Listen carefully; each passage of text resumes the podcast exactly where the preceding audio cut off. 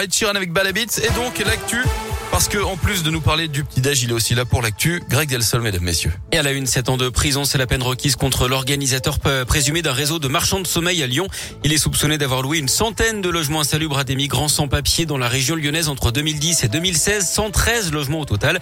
Il est jugé avec 13 autres prévenus, dont des membres de sa famille sur fond de blanchiment d'argent via des salons de coiffure clandestins. La procureure a également demandé à ce qu'il soit interdit de diriger une entreprise pendant 15 ans. Elle réclame également 100 000 euros d'amende.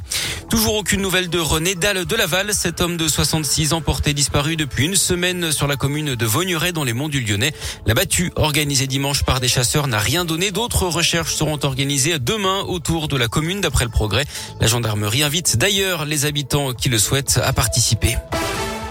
C'est l'heure des explications pour le patron des évêques de France. Monseigneur de Moulin-Beaufort est reçu cet après-midi par le ministre de l'Intérieur, Gérald Darmanin. Le président de la conférence des évêques va devoir répondre de ses propos très polémiques après la publication du rapport Sauvé sur la pédocriminalité dans l'église. Il avait estimé que le secret de la confession était plus fort que les lois de la République. On rappelle que les conclusions de ce rapport faisaient état de plus de 200 000 victimes de prédateurs sexuels au sein de l'église depuis 1950. Une saisie de grande ampleur dans l'agglo lyonnaise. 4 tonnes de gaz hilarant retrouvées à Villeurbanne, d'après plusieurs médias.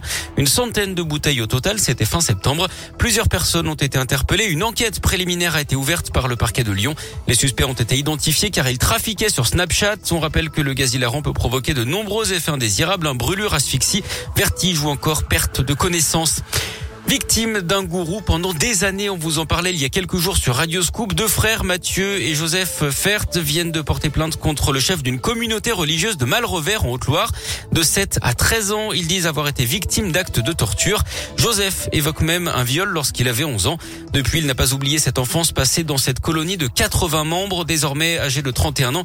Il dit avoir pris conscience petit à petit de l'horreur qu'il a vécue. Pendant des années, j'ai fait en sorte de masquer ça, de mettre tout ça de côté, de me noyer dans diverses activités, qu'elles soient professionnelles ou non, euh, en faire en sorte en fait de ne absolument pas penser.